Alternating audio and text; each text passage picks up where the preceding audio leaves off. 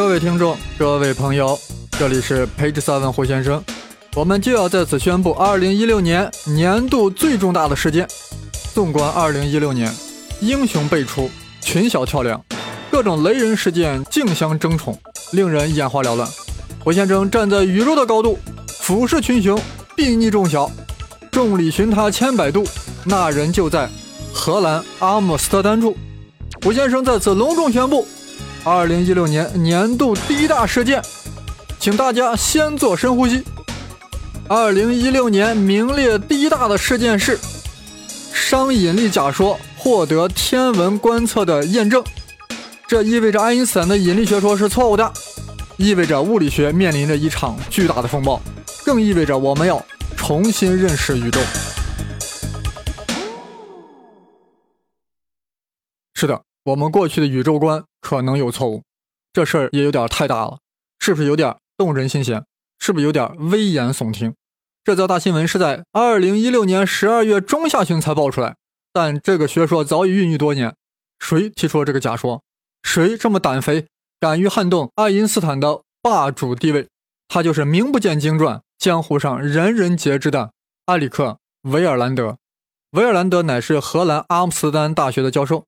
他早在2009年的一个会议上就公公开了他的假说，举作结晶呀。次年在网上发表，网民鸦雀无声，没人能看得懂。那时的维尔兰德还比较含蓄，很谦虚地说：“我是维尔，我是兰德，我对引力有新认识、新见解，大家都来瞧瞧，欢迎板砖，欢迎各种批判。”但到了2016年年初，维尔兰德开始自我膨胀了，仿佛吃了伟哥一般。竟然公然宣称，爱因斯坦的引力理论是完全错误的。这里要注意了，如果维尔兰德仅仅是说爱因斯坦错了，那也就没个啥了。爱因斯坦的理论肯定是错的呀，要想都不用想呀。可以说，目前任何一个科学理论都是错的。我们之所以暂时认为某个理论正确，那是因为没有更好的理论在这个领域去替代它，所以暂时先供着它。爱因斯坦的理论当然也是错的，正如我在。微博中回答一位听友是这样说的：“如果爱因斯坦对了，那真理就要贵了。问题的关键是你维尔兰德有没有提出比广义相对论更好的理论？有，这个真的有。维尔兰德提出引力啊，其实就不是力，也不是什么曲率，是一种熵的变化，或者说是一种熵力。就简单的说，维尔兰德提出了熵引力的假说。”说到这里啊，有些朋友呵呵了，弄了半天就是个假说嘛。这么多年想挑战广义相对的人多了去了，谁把爱因斯坦挑下来了呢？是呀，如果真是一个假说的话，如果他还没有得到任何实验和观测的验证，我胡先生能把他列在二零一六年十大的第一位吗？话说维尔兰德在今年年初放出大话，要单挑爱因斯坦。于是乎，荷兰莱顿大学的团队啊，开始进行天文观测，看看维尔兰德是不是真的对了。毕竟大家都是河南人嘛。通过对三万多个星系的物质分布进行了深入研究，竟然找到了支持维尔兰德理论的有力证据。大家注意，是研究了三万多个星系，可不只是观察了一个仨瓜俩枣。如果验证成功，得到最终证实，这位荷兰人的新理论。将有望彻底改写物理学。各位朋友，这是多么大的事件，影响将是多么深远。发现引力波与它相比，几乎就是个 nothing。什么引力波？引力就不是你爱因斯坦所想象的曲率，哪里还有什么曲率波、引力波这种说法呢？此时此刻，我想起了胡先生在《真正了解引力波》那期节目中说过的一段话。爱因斯坦说过一句话。我只知道两个东西是无限的，一个是宇宙，另一个是人类的愚昧。爱因斯坦是一个真正的科学家，他深深的明白，相对于无限的宇宙，人类的科学认识还是非常有限的。追求真理，要勇于否定愚昧的常识，走出新的途径。敢问路在何方？路就在脚下。说到这里啊。估计一些对物理不感兴趣的朋友已经开始好奇了：这维尔兰德到底提出了一个什么样的新假说？这个真的特别难懂，那可是物理的最前沿。我尝试在这里讲解一下：你只要达到不明觉厉的感觉，咱们就成功了。如果你还能装着听懂了，我这期节目也就圆满了。话说牛顿认为引力啊就是一种相互吸引的力，遍及宇宙万物，所以是万有引力。你不能再问引力是啥了，因为这已经是最底层了。但爱因斯坦说：“No, no, no，引力就是一种效应，是有质量的物体让其周围的时空弯曲了，其他物体在这个弯曲的时空中运动，让你感觉到引力效应了。引力就是。”时空弯曲所产生的效应。此刻呀，维尔兰德又站了出来。他用河南话说：“No, no, no, no！牛呀，哎呀，你们俩都错了。引力本非力，何处有曲率？”其实呀，广义相对论本来就有问题，只不过爱因斯坦方程做了一些成功的预言，所以呀，大家都想维护它。比如说，天文学家早就发现星系的外部区域。在围绕这个星系中心旋转的时候呀，它的实际速度是远远高于根据整个星系所包含物质的质量所计算出的那个速度的。也就是说，整个星系的物质质量就这么大啊！本来大家都应该围绕着这个中心呀，按照这个速度来转，但是最外围地区的那些星体啊。却运转的速度呀，要比计算出来要快很多。这说明了啥？咱们就拿行星运动来说吧，行星走的是椭圆轨道，椭圆运动的加速度就等于行星速度的平方除以半径。为啥？请听我的新栏目《声考数理化》中的解释。声考数理化，胡先生对数理化的考察正在同步更新。微积分与物理学革命。好了。反正呀，椭圆运动的加速度就等于速度平方除以半径，所以速度比预期的大，这样加速度也就比预期的大。而牛顿第二定律又告诉我们，行星所受力等于其质量乘以加速，这就意味着行星所受到的引力要比预期的大。确切的说，就是外围星系所受到的引力比预期的要大。这是怎么回事？是不是爱因斯坦错？大家都还记得？在大家都信奉牛顿理论的时代，当天文学家发现天王星的轨运动轨道和牛顿理论计算出来不一样的时候，勒维耶和亚当斯是如何反应的？他俩是坚信天王星也听从牛顿的指挥，之所以运动反常，一定是有一个尚未发现的大星体干扰了天王星的轨道。凭着这个信念，他俩根据牛顿理论进行推演，算出了这个未知星体的轨道。天文台就沿着轨道发现了海王星，牛顿理论达到了高潮，所有物理学家集体高潮。但是牛顿理论咋都解释不了水星进动。哎，这个水星怎么会有进动现象呢？爱因斯坦呀，干脆抛弃了牛顿引力观，引入时空曲率，完美的解释了水星进动。爱因斯坦达到了高潮。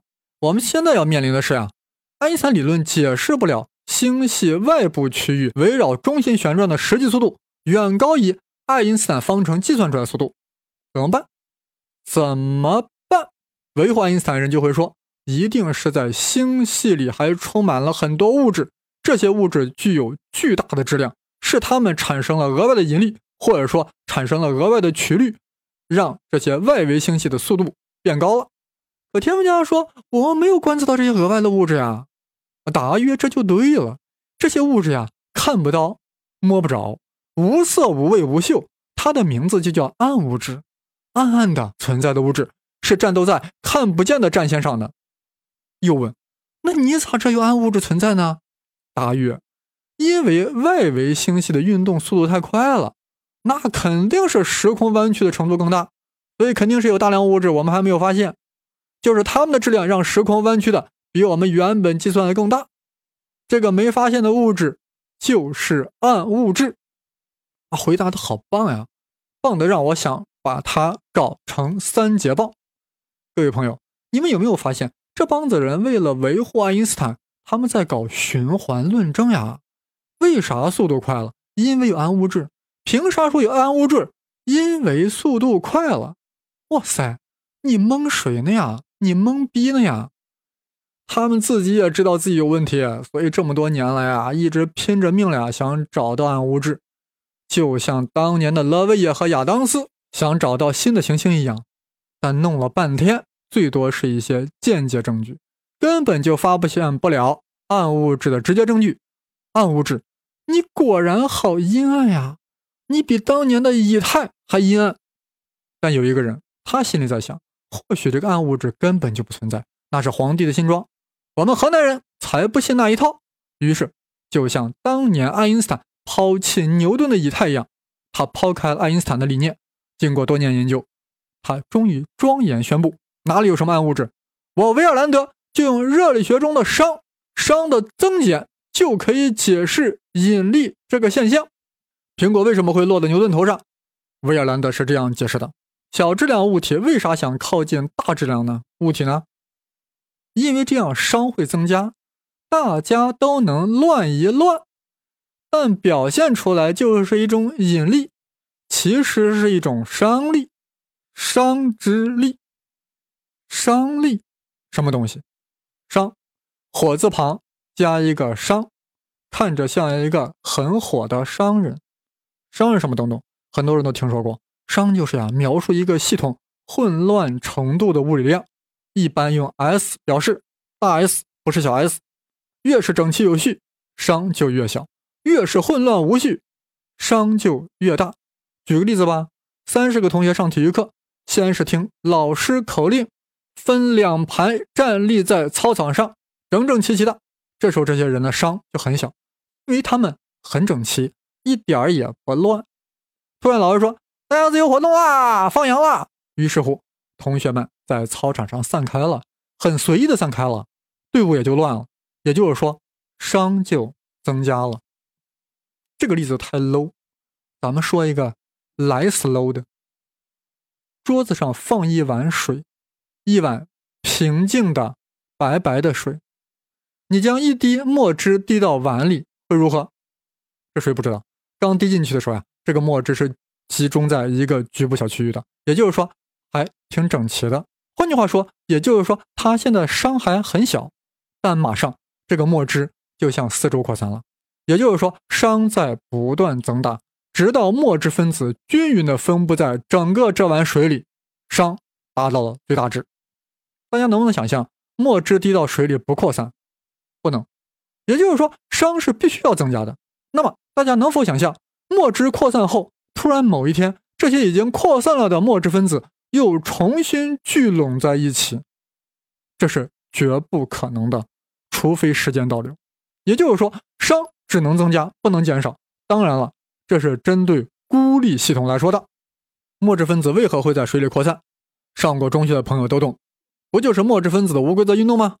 这些墨质分子在水里胡乱跑，当然就乱了，当然就扩散了呀。是的，是这样的。但这样的解释的前提是我们知道物质是由分子构成的，而且还知道那么一点点分子运动论。现在啊，我们假设我们不知道分子这么回事儿更不知道什么分子运动论，只知道牛顿的万有引力，那我们是不是也可以解释墨汁在水里为什么会扩散呢？啊，或许有人就这样说了啊，墨汁扩散呀，一定是墨汁。受到了碗里各个部位的水的吸引力，所以墨汁就被吸过去了。看，果然是万有引力吧？绝对万有，碗里的水也有。啊，听到这，估计大家呵呵了呀，因为我们现在都懂。但你必须要承认，从表面上来看，好像也是可以这样解读的。同样，只知道爱因斯坦理论的人会说水是有质量的，所以水里的时空是弯曲的。所以墨汁一旦进入水中，又会被弯过去。好了，大家是不是体会到我想表达什么了呀？我们目前把行星跟恒星的运动理解成万有引力，或者理解为时空弯曲，就有可能像刚才两者解释墨汁在水中扩散一样的搞笑，一样的 funny。当然了，也有可能不搞笑。那么，实际上墨汁为何会向水中扩散呢？如果用热力学理念来解答，就是一个孤立系统总是朝着熵增加的方向前进，也就是朝着越来越混乱的方向前进，越乱越爽快。人不也是这样的吗？要是没有法律和道德约束，有几个不想乱来、不想去寻求熵的增加呢？熵增加原理可是宇宙第二原则。第一是第一当然是智能守恒了。好了，我们再感受一下维尔兰德对苹果砸牛顿的解读。那是因为在苹果和牛顿系统中，熵想要增加，而小物体靠近大物体就会引起熵的增加，所以苹果就落了下来，砸到了牛顿头上。但牛顿呀，没有看出这样一个深刻道理，他是觉得地球对苹果有个吸引力啊，这是一个表象理解，其实是人家苹果想增加熵，心里想乱。这就好比有人见了美女，心猿意马，魂不守舍；有人指责他，他却说：“能怪我吗？还不是美女的吸引力太大，是她的美貌勾引了我。”这就是牛顿的解读。但维尔兰德一针见血地指出：“不是美女吸引力大，是你的心想乱，想淫乱，想熵增。如果你没有想增加熵的妄念，如果你的心不乱。”它对你能产生引力吗？啊，说到这里，大家是不是有点豁然开朗呀？或许有人都开始默念了，不是风动，也不是幡动，是你的心在动。各位啊，如果要是靠这个理解了维尔兰德的理论，那我胡先生在这里还真是惭愧了。刚才说那些啊，那都是打比方呀，那可不是真正的熵引力理论。我胡先生在这里很慎重的开一张空头支票。回头呀，我会开专题专门来讲熵引力，到时呀又是很硬，很硌牙。总而言之呀，大家要多修炼微积分啊，这样才能应对我以后的硬货啊硬节目。反正呀，维尔兰德理论非常复杂，也非常数学，涉及到了黑洞，涉及到了全息理论。反正，在维尔兰德看来，引力就不是一种基本的力。啊，这所谓引力啊，就如同摩擦力、弹性力一样，是一种宏观力，一种宏观效应。从微观来看，就没有什么引力，只是熵的增加或减少，让我们感受到了引力的这种效果。所以，我们可以把维尔兰德理论称之为熵引力理论。熵引力为何是万有的、不是的？因为宇宙万物都在寻求熵的增加，都想乱，都想乱起来。基于熵引力理论。我们解释天体运行呀，就不需要假设子虚乌有的暗物质，而且直接就可以将爱因斯坦方程推导出来，就如同爱因斯坦方程呀，可以把万有引力定律推导出来，也就如同万有引力定律可以把开普勒三大定律推导出来。用计算机软件的语言来说，就是高版本的软件是向下兼容的。维尔兰德可以兼容爱因斯坦，爱因斯坦可以兼容牛顿，牛顿可以兼容开普勒。那开普勒可以兼容谁呢？可以兼容哥，哥白尼，或者说维尔兰德熵引力是最根本的，爱因斯坦曲率引力论相对于熵引力就是个表象，正如牛顿万有引力相对于曲率是一个表象一样。听到这里，或许有人觉得维尔兰德是胡扯。是的，虽然有证据支持他，但这个支持并不充分。但无论如何。维尔兰德的熵引力假设构成了对爱因斯坦广相最为严重的挑战。或许有人听到这里啊，另有感悟：难怪广相与量子学水火不容呀！如果广相是错的，那它当然没法和量子力学相兼容呀。无论量子力学是否正确，同时也没意识到，在微观领域内部，为何在统一四种力的进程中，为何引力与其他三种力总是格格不入？你看人家那三种力，电磁力。强力和弱力都发现是用来交换子儿来实现这种力的，比如电磁力是通过交换光子来实现的，强力交换胶子来实现的，弱力是靠交换玻色子来实现的。那你引力靠交换什么呢？物理学家胡编乱凑了一个引力子。遗憾的是，引力子至今杳无踪迹，一直未能发现。可以说。引力子至今还是物理学家 YY 的产物，但有了维尔兰德的熵引力论，什么暗物质，什么引力子，一律给我通通走开。引力就不是基本力，它只是一个宏观的效应，是熵增的层先。好了，威尔良的理论啊，我就吹到这里了。我必须要吹啊，因为我把它列在了第一位，我能不吹吗？我也不容易啊。但我真的很看好这个理论，我大年底的用了整整两天时间来研究它，已经自欺欺人的认为自己已经懂了这个理论，所以饱含激情的给大家讲了这么多。你们现在必须要装的很懂、很豁然的样子。谢谢了。如果维尔兰的理论获得进一步的证实，如果熵引力最终取代了时空弯曲，那整个物理学又将是一场风暴，一场血雨腥风，其影响之深远真是无法估量。而我们前面说的那九大，无论是政治的、经济的、科技的，还是军事的，与熵引理论相比，几乎都成了 nothing。综合这十大，我们还有一个深深的感觉，就是这几年人类在各个领域都在面对一个巨大的转折点，是危机，是挑战，更是机遇。各位朋友。让我们为活在这样一个伟大的时代而感到自豪吧。好了，这一期的节目就要结束了，估计大家还有很多问题需要讨论，来我的微信吧，那里有有一个群叫“谈天说地吧”，里面有不少高手，各种高手，经济的、政治的、军事的、历史的、科学的、黑体黑洞的，大家一起谈天说地聊宇宙，人生岂不快哉？我的微信号是。Victor 生粒子，也就是 V I C T O R，再加上生粒子的全拼。我的新浪微博是生粒子，当然是带竹字头的生，毛粒子的粒子。您对胡先生评选的十大有什么意见，或者认为漏掉了什么重大事件，一定要告诉我。最后祝大家在二零一七年生活的越来越好。